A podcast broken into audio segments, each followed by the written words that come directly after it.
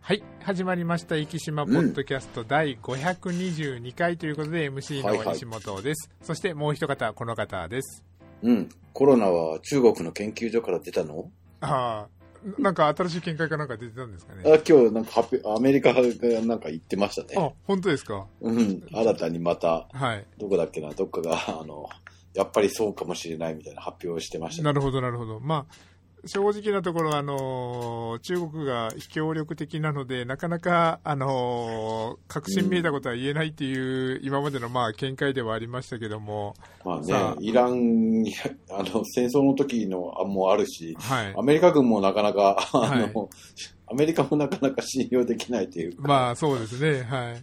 ね、この辺はちょっとね、この先どうなるんだろうって見あてますけど。のー先日からのどうしても、あのー気球のこととかですね、そういうのもあるので、そうですね。なかなかお互いがどこまで本音で 語り合ってるかっていうところそうそうお互いうさんが、くさい感じがします。まあ正直そうありますね。はいというところなんですけども、えっ、と、今日もなかなか、えっ、と、ニュースとしてはちょっと乏しいところが ありますので、はいはいちょっとまあいろんな話題をしていこうかなと思うんですけども、うん。あの結構ですね、先週の放送を聞かれた人の中で何人かの方からですね、ちょっとあのおっしゃっていただいたのがですね、はいはい。春一番、あの全国で基準が違うっていうのは知らなかったっていう話で、ああ、本当本当、はい。そうですよ。でしかもタイムリーなことにあの収録、あの日は、えっと、日曜日の朝に収録したんですけど、その日に春一番が吹いたというところで、タイミング良かったなと思いながらですね、うん。ちょっとあのは思ってたんですけども、でまあ、春一番の基準がというところで言うと、あれ結局、えっとえっと九北部九州だけじゃなくて、結構もういろんな地域が春一番だったっていうような形だったんですかね、あの時は。どう、どうなんですかね。あの、総合的になんか、全国で統一しといてくれよって思っちゃいますけど、そうですよね、あの時の基準見たらあの、中国地方の方は結構曖昧でとかですね、なんか、いろいやっぱなんかあろ。れなんですかね、その場所によってこう、吹き方とかが違うからそういう風になってるんですかね。ですかね、なんかでも、えっ、と、地域的に春一番、まあ、あのー温度が下がるとか、まあ、風速とかですね、だから風速で言えば、この辺はもともと風が強いから、その基準で言うと、あの簡単に超えてしまうとか、なんかそういうのがあるああ、そう、のかもしそういうのあるれないですけど、ね、のかなと思いました。えっ、確かにと。あの日ですね、2月19日日曜日を見てみると、えっ、と、関東、四国、えっ、と、北部九州で春一番が吹いたというような形になってますね。うんなるほど。はい。ということなので、暖かくなるのかなと思いきや、えっ、と、先週1週間はずっと寒いままで本当すね。もう、もう3月ですからね、早く暖かくなってほしいです。で、えっ、と、まあ、あの、天気のことを言いますと、あし来週、来週だから今週か、今週に関してはもう、あの、最高気温は15度とかですね、そこら辺まで来てるので、まあ、もう本当に春もそろそろかなというところでははいあるんですけども、まあ、そんなこと言ってたら、まあ、今もちょっとよくよく考えたら、もう2月も終わりだなとか思いながら、ちょっと、そうなん。いろいろですね、ちょっと大変だなと。15度って、はいえっと、我々の業界からすると、はい15度っていうのは、はい昆虫がめちゃめちゃそこから動き出す活動の温度なんですよね。はいはいはいはい。だから僕らよく言う、気温が15度になったら飲みを駆除しなきゃダメよっていうのは、一つそこなんです。よくあの、二十四節気の言葉で言うと、あの、啓蟄というですね、はいはいはい。ああいう言葉が、虫が出てくるやつですね。あれが、えっ、と、確か3月の上旬ですよね。うん。えっ、と、ちょっと今調べると、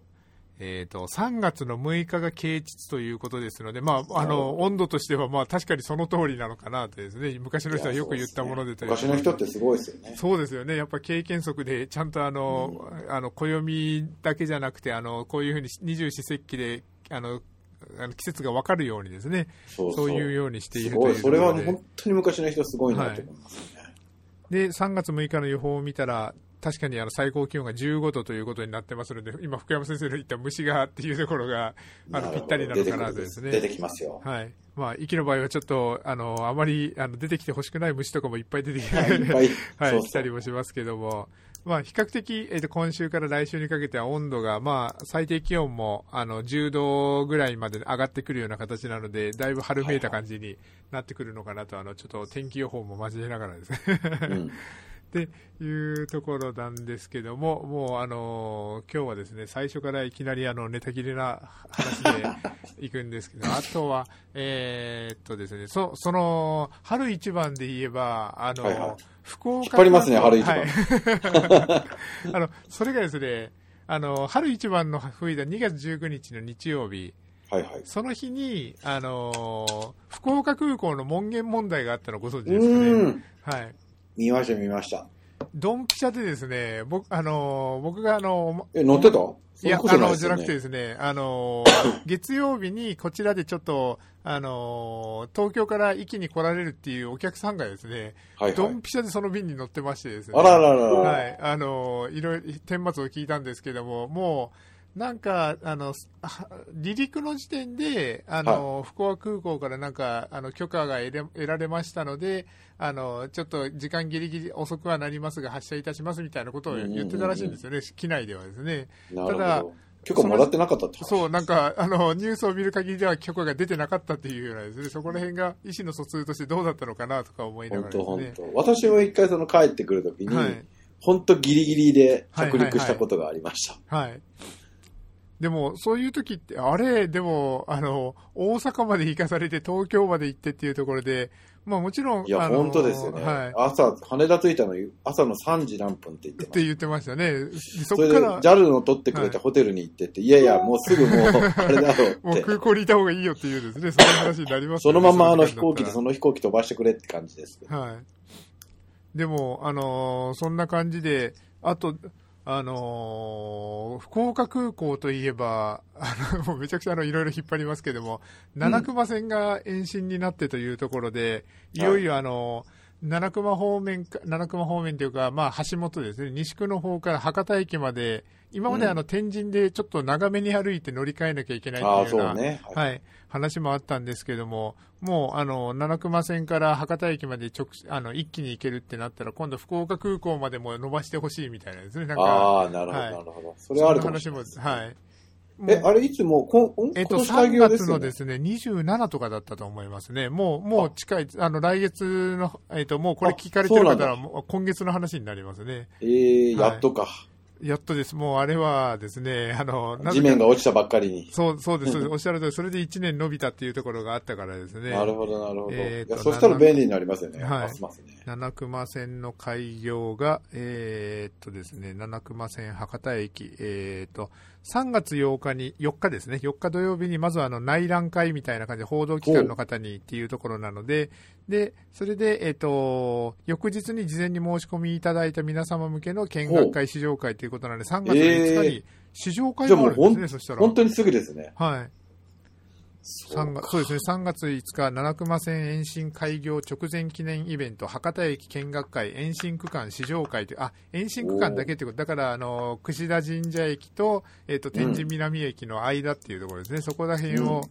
で、えっ、と、新駅舎七熊線博多駅の見学、で、今回導入される新型車両の見学、そうして延伸区間の試乗会というところで、えっ、と、事前申し込みで当選した約3500名が参加予定って、もうこれ、当選したと書いてあるので、おそらくもう、あの、もう終わってるんでしょうね、終これに関してはですね。すごいな。3月27か。もうあと1ヶ月だよ。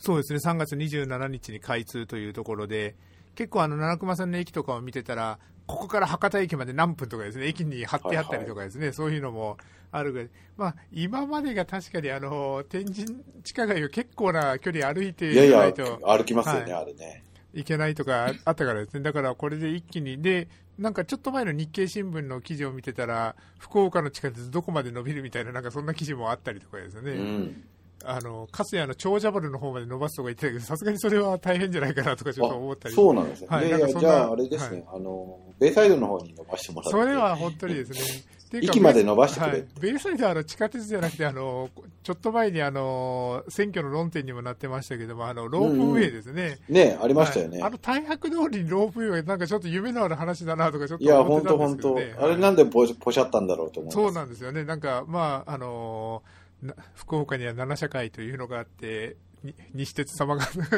なるほど、いろいろ。まあ、あの、こんなこと言ったら消されるかもしれないので、この辺で、はい、やめますけど、まあ、そんなところもあったんだろうなと思いながらですね。はい。はい。というところで、あの、福岡情報ばっかりを伝えてましたけども、あの、この次、あの、サッカー情報に行こうと思うんですけど、いやー、もうですね、あの、まあ、あの時ですね、先週の放送が、あの、はいはい神戸の、えっ、と、泊まってて朝で、今から徳島に行ってまいりますというような話をしたんですけども、うん、見事、大分トレーニー開幕戦、徳島で勝利をいたしまして、うん、そして昨日、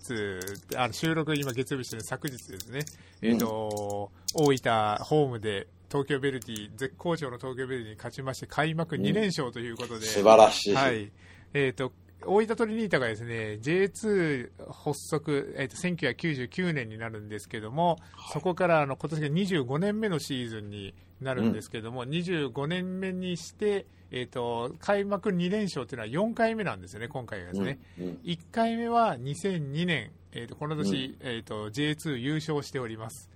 そして、えーと、2008年も開幕2連勝してるんですけどもこの時、うん、ナビスコカップを優勝しております、うん、そして2016年、えーと、J3 に落ちた年なんですけどもこの年、うん、あの開幕2連勝して J3 優勝しております、うん、はい、もう何が言いたいか、はい、あの、オトリニータという開幕2連勝というのは非常に縁起のいい、はい、なるほど。あの、傾向にあるということですね。まあ、本当にやってるサッカーを非常によろしくてですね、あの、はいはい、去年、ずたずただったあの守備が、あの、すごく機能してまして、開幕戦でちょっとアンラッキーなゴール決められたりとかあったんですけども、昨日はもう、あの、安定感のある守備でもう、実質2試合連続完封って言ってもいいぐらい、それぐらいのうん、あの守備力、守備の安定性があるなというところで、はい、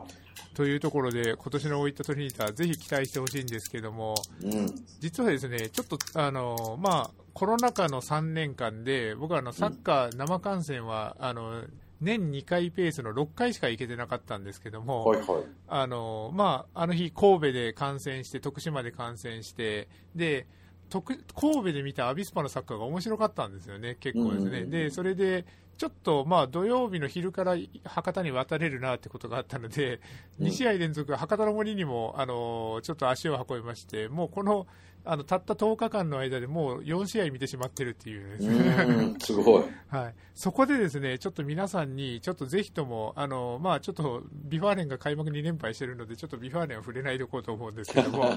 ど。あのまあ、近くで見れる J1 というところで、アビスパ福岡とサガン鳥栖がいるんですけども、はいはい、この2チームにですねそれぞれ今あの、王様、もうなんよくなんとかのメッシみたいな感じでよく言われることがありますけども、うん、ぜひとも皆さん、生で見てほしい選手が1人ずつおりまして、うん、アビスパ福岡の今野和也選手っていう8番を背負っている選手なんですけども、はいはい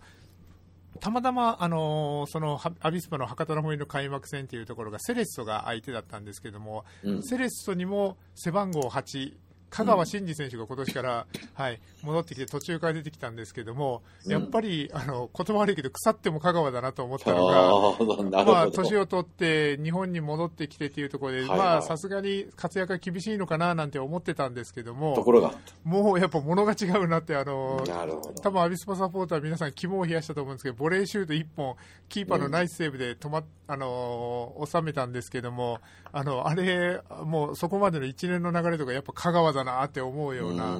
ただ、それよりもアビスパの8番、今野和也がですねもう本当に、あの神戸でのアウェー開幕戦でもそうだったんですけども、アビスパの王様レベルのあのプレーで、もうドリブルもすごいで、キープ力もすごい、そしてパスを出しても、シュートだけがちょっと精度が落ちるかなっていうようなところはあるんですけども、で、スタンドをもうわーっと盛り上げたりとかですね、で、交代するときにはもう、あの、スタジアム中があの、スタンディングオベーションみたいな感じで、もうたった2試合、あの、FC 東京からレンタルで来てるんですけど、たった2試合でもう、あの、博多の王様になってるなっていうような、はい、そんな選手で、そして鳥栖にですね、鳥栖はちょっとまだチーム状態は良くないんですけども、はい、あの、樺山っていうですね、マリノスから、あの、レンタルで来てる選手なんですけども、これですね、ちょっとぜひ皆さん YouTube 等でですね、J、今年、今週の J1 のリ、あの、ゴールとかを調べてもらったら、結構ヤフーニュースのトップに上がるぐらいですね、もうスーパーなゴールを決めてくれまして、うん、もうちょっと多くは語らなく、あの、ちょっと動画をパッと調べたらもう樺山、あの、木に、あの、花ですね、中華の花ですね、樺山っていう選手なんですけども、調べてもらったらすぐ多分動画が出てくると思います。もう、もう、もう素晴らしいです。もう言葉で、あの、ちょっと言い表せないぐらい素晴らしいゴールだったので、ぜひ、なので、ちょっとこの福岡の今野和也、鳥栖の樺山良之介でしたかね、この2人の選手をちょっとぜひあの皆さんお近くで見ていただけたら、ね、はい、注目というところでちょっと J リーグ開幕して熱が入りすぎてちょっと熱くなりすぎました はい、ぜひぜひちょっと見ていただけたらなと、はい、思っておりますというところで、えーと、半分まで到達しましたのでそろそろ息のニュースの方に も行こうかなと思うんですけども、はい、というところで息のニュースというところでたまにですね、うん、この媒体が出てくるんですけども小倉経済新聞ってですね、これあのなえーと、みんなの経済新聞っていうなんかそういうサイトがあってその中でも小倉経済新聞っていうあのまあ、小倉あの北九州の小倉ですよね、うん、なのにですねなぜかここであのプレスリリースとしてあの取り上げられているのが株式会社リトマルですね、うん、はい、あの代表取締役奥村さんですね。は今あるものを大切にってこうリトマルの紹介もあるんですけどもオーナーの大切にしている壱岐島内の名店というふうに紹介されております。で、それが、えっ、ー、と、郷土料理が自慢の味どころ異臭本陣さんの事業を承継し、うん、3月1日より運営を開始いたしますというところでオーナーが大切にしていきたい思いとこだわりを受け継ぎながら弊社がコンセプトとする離島の街並みに溶け込み自然豊かな島の暮らしを体感できる飲食施設として味どころ異臭本陣の運営全般をブラッシュアップし域の地域活性化に貢献してまいりますというところでこの度リニューアルオープンというのが3月の1日ということですのであのまあ、これを聞いてる方、あの、意見 FM で聞いてる方に関してはもうその当日ということになるのかなと思うんですけども、ここら辺、あの、福山先生にもちょっと、あの、関係があるといいますか、興味深いところとしましては、3月で島内初の掲示なしで店内愛犬同伴化というところで、はい。で、隣接エリア内の湯川温泉の半額券付きプランだったり、島民カード提示、またはリトマルリゾート宿泊者で割引プランも販売いたしますと。店内はフリー Wi-Fi 完備で、ティータイムには PC 作業も可能ですというところで、まあ、確かに今までの異臭本陣さんという要素にプラスアルファなんかいろいろされてるなというような感じですけども、これは引退されるんですかね、オーナー。どうなんでしょうね、リトマルさんが事業継承したというふうに書いてるので、まあ、あの引退されるのかどうか、ちょっと他のことをされるのかっていうのは分からないですけれども、ただ、ここにも書いてあるように、オーナーが大切にしてきた思いとこだわりを受け継ぎながらということなので、石井本陣さんのテイストといいますか、そういうのも残しながらされる、で石井本陣さんといえば、僕はもう完全にこのイメージなんですけども、郷土料理の引き通し鍋ですね、石井本陣さんの引き通し、ね、とあと、オーナーは骨董品やアンティーク家具収集がご趣味でというところで、まあ、あの店の中、あの所狭しとあのいろんな骨董品、アンティークのあの、えーと、マグカップとかですね、ああいうのも飾られているっていうようなあの店ではあるんですけど、そういうところは残しながらというような形になるみたいです。昔赤とんぼだね。そうですね、赤とんぼさん。だから赤とんぼさんの、えっ、ー、と、だから下のあの、トロルさんになった時点で赤とんぼさんが、えっ、ー、と、石井本陣のところ上がってきて、赤とんぼさんがさらに移転したっていうところに石井本陣のいやややこしいパターンですそうそう。隣の今焼肉屋さんのところに石井本陣あって、そうですね、そうですね、はい。なんかそんな感じで、で、えっ、ー、と、このリトマルさんとしてはですね、えっと、思いとこだわりをつ、えっと、紡ぐ事業継事業承継を今後の事業の柱の一つとして掲げておりますと。この味どころ石井本陣さんが第1号案件になりますというところなので、まあ、離島、どうしてもあの、まあ、全国もそうですけども、後継者不在の飲食店とか、あの、宿泊施設との商業施設が少なくないですというところで、こういうところのオーナーの思いとこだわりを引き出しながら、何かを、どこまで引き継ぐかを丁寧に打ち合わせを重ねながら、こういうふうな形で自動承継をしていくっていうのを、まあ、あの、リトマルさんの方でちょっとやっていきたいなというふうに書かれていますね。で、えーと、店舗情報としましてはメニュー一部抜粋というふうに書いてあります。引き通し鍋2600円。でおばんざい定食850円。で、生き牛サーロインステーキ定食3000円、すき焼き定食2280円、手ごねハンバーグ定食1100円、えっ、ー、と、とんかつ定食960円、コロッケ定食850円、懐かしのナポリタン800円、ごぼ天うどん600円、えっ、ー、と、ぜんざい480円、古代米アイスクリーム360円というところで、で、先ほども言いましたように、島民カード提示で割引もありますというところなので、ぜひですね、で、えっ、ー、と、定休日は毎週木曜日、祝日の場合は営業いたします。で、営業時間は10時、ラストオーダー 5, 時半の16時まで、あ、18時まで営業いたしますということになっておりますので、えっ、ー、と、ちなみに、えーと、こちら、あと、えーと、行きと初の、えーと、愛犬と一緒にランチティータイムが可能です。愛犬と手軽気軽に出かけたい、お食事をしたいを叶えるお店です。敷地内にちっちゃな庭席もありまして、あの開放席に愛犬ものびのびリラックスしてお過ごしいただけますというふうに書いております。えーと、そして先ほど言ったあの湯川温泉の半額券付きのプランも販売しておりますということになっておりますので、ぜひちょっと、えーとまあ、あの開業即っていうのはなんかすごく あの混み合ってそうな気もするので、ちょっと時間を置いてから行ってみようかなとは思うんですけども、ちょっとメニューとか見てても、あの気軽に行って食べれるようなメニューとかもあるしですね、なんかランチとかにはいいのかなとですね。で、こちら、えっ、ー、と、ちょっと写真ではおばんざい定食の写真とかも載ってるんですが、本当に、えっ、ー、と、1、2、3、4、5、6、えっ、ー、と、ご飯と味噌汁と、それにプラスで6皿ぐらい、あの、小皿があるような感じで、本当におばんざいというような感じで、結構幅広くあるなっていう印象がありますね。というところで皆さん、ちょっと異臭本陣に行って、私も行く行く詐欺にならずに、ちょっとレポートをいつか、はい、できたらなと思っておりますので、はい、ぜひ、あの、皆さんも行ってみてくださいというところで、えー、と次のニュースですね。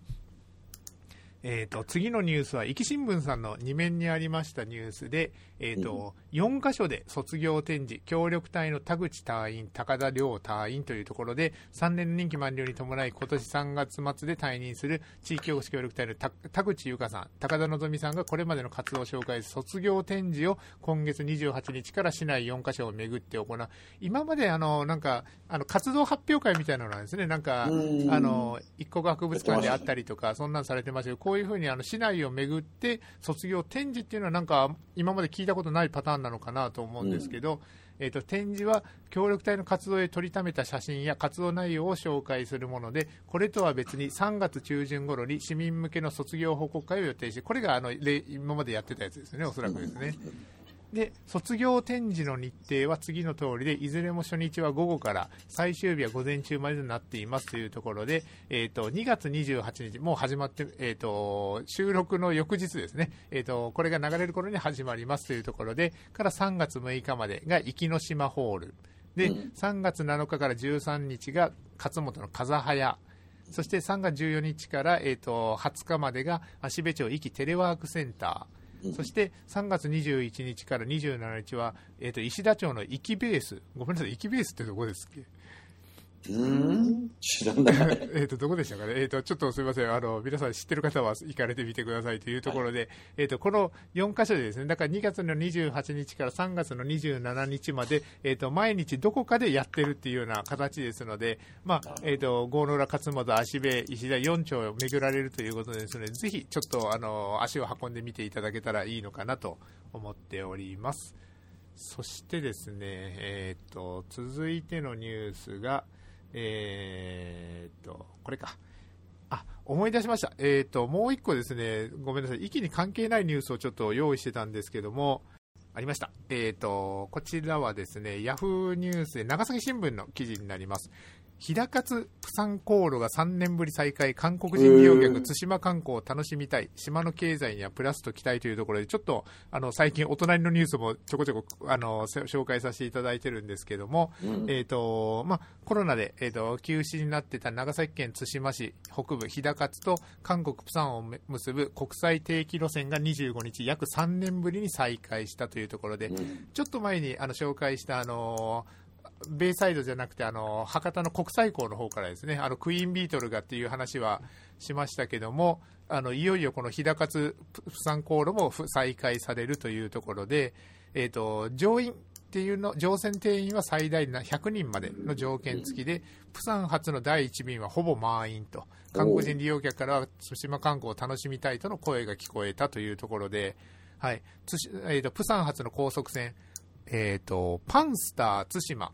対馬リンク号が日高津港に到着したというところで、地元事業者らがようこそ対馬へと横断幕を用意して、えーと、出迎えたというところで、はい、というところなので、まああのーまあ、いろいろ、あの、思われることがある方もいらっしゃるとは思いますけども、まあ、対馬、特に日高津にとってはもうこれはもう死活問題だったと思うので、ですね、こういうふうに、あの、いろいろなことが戻ってくるっていうのはすごく大事なことなのかなとですね。はい。で、あの、これちょっとダダ漏れさんとも話してたんですけど、はいはい、行きたいなと思って あの、っていうのも、あの、日高津ですね。日高津、結構ですね、僕の知ってる方とかは、あの、対馬の国境マラソンに行って、そのままの足であの、プサンに行くなんていう方もですね、あの、はいはい、いたりとかするので、ちょっと近いうちに、あの、日高津まで行って、なんかプサンにも行ってみたいなとか、ちょっと今、はい。そろそろクイーンビートルが、はい。就航するんじゃないですか。ああ、そうですね。それ、それもですね。はい。まあ、ちょっとあの、対馬の人に聞いてみたら、あの、ちょっと前にあの、某仏像の裁判とかもあったりとかして、ちょっと、あありましたね。はい、直前にちょっと、あの、なんか心配なところもあったみたいですけど、まあ、多くの方が来られたということなので、まあ、今後、また交流が、あの、始まっていけばいいのかなと、はい、思っておりますというところで、えっ、ー、と、あと3、4分残ってますね。はい、はい、そしたらですね、えー、っと、あ、このニュースに行こうかな。えー、っとですね、離島の絶景と美食を楽しめる宿5選というところで、えーと、うん、まあ、先に言います、えーと、5つある中の、えーと、4番目に壱岐の、えー、と海里村上さんが紹介されてます。壱岐のグルメと絶景の露天風呂に深く癒されるというところで、えーと、うんそして、えっ、ー、と、こちらの方でいろんな食事だったり、温泉の絶景ポイント、絶景な温泉だったりとか、そういうのが紹介されてるんですけども、まあ、あのー、生島ポッドキャストちょっと幅広い地域を紹介していきたいなというところで、はい、こちら、他の4つのところも紹介してみようかなと思うんですけども、奄美大島、奄美の伝統文化と澄んだ海が育む、えっ、ー、と、美食にあの心溶けるというところで、奄美空港から車で約20分の全23室オーシャンビューのの見る奄美というところが紹介されてます。深山先生、奄美大島とか行かれたことは？いやないです、ないです。じゃあ次の屋久島の恩恵を全景全身で享受できるナチュラルなリゾートということで、屋久島に行かれたこととかは？ないです、行ってみたいですけど。そうですよね。なかなか、あの、ちょっとなんでこういうふりをしたのかと言いますと、あの、奄美屋久島とかですね、なんかちょっとはしごできそうなのかとか、僕、あの、沖縄人、鹿児島の人からしたら、あの、ちょっと遠いよとか思われるかもしれないですけど、なんかこっちのイメージとしては、なんかはしごぐらいできそうかなとか思いながらですね。福岡空港から JAL がね、ジャックが飛んでるんで。はい、はいあの、それこそあの、この前からコードシェアとかもですね、はい、やってるので、ここら辺にも行きやすいのかなと。そして、えっ、ー、と、3番目に出てるのは、小豆島。小豆島の誇り、ひしおのめ、ひしおのもてなしに心安らぐというところで、ひしお、うん、えっ、ー、と、まあ、醤油というか、えっ、ー、と、まあ、魚醤というかそんなんですよね、確かですね。うん、で、えっ、ー、と、こちらで、えっ、ー、と、そういう料理とかも楽しめます。で、オリーブ解析、やっぱり小豆島といったらオリーブというところで、そういうのも楽しめるとか、えっ、と、あと、宮古島、宮古ブルーの海と遊び、うん、心あふれる美食に五感が、えっ、と、ひらめくというような形で書いておりますけども、ちょっとこの記事読んでたら、なんか最近僕あの旅行熱がすごく高まっているので、あの、うん、息もですけども、いろんなところにちょっと行ってみたいなというところで、福山先生、あの、小豆島もですけど、小豆島、宮古島とかは行かれたこととかは？えー、っと、ないです、はい、ないですよね。そうですよね。ちょっと、あのー、今年中に僕、どっかの離島に行きたいなと思ってるんで、これも、そうですね、はい、ちょっと今、今日だけで宿題がある石井本陣さんのレポートと、えっと、どっかの離島のレポートっていう と、あと、プサンに行くっていうのも一つですね。ちょっと、はい。今年中に行けたらなと思っておりますというところで、今日はですね、ちょっととっちらかって、息だけじゃなくて、こういうふうにあの、いろんな離島のニュースとかも紹介させていただきましたけども、まあ、何、あの、なんといってもまあ、コロナですね、5類っていうところで、まあ、動きが増えるだろうな、でもちょっと釘を刺すわけじゃないですけど、コロナがなくなるわけでもないですし、気をつけるところは気をつけながらですね、皆さんいろんなところに行っていただけたらなと。はい、クイーンビートルもプサンに行ってるんですね。あ、行ってます、行ってます。あのーね、プサンとだから博多を結ぶっていうところで、まだ寄り道をしてないんですよね。あ復活してるんですね、はい、そうです、そうです。あのー、たまにですね、えっ、ー、と、朝の、ビーナスで、えっ、ー、と、博多に向かうときとか、ちょうどクイーンビートルが動き出してるところとかも、はい。一回乗ってみたいな。往復1万8000円だったらいいそうです。で、しかも結構、あの、レストランとかも中にあったりとかですね、ねあの、シートベルトしなくていいっていうふうな、そうです、そうです。なので、結構クイーンビードル楽しいと思いますので、ぜひ行っていただけたらと思います。というところで、生島ポッドキャスト今週、あの、どちらかってましたけど、これで終わりたいと思います。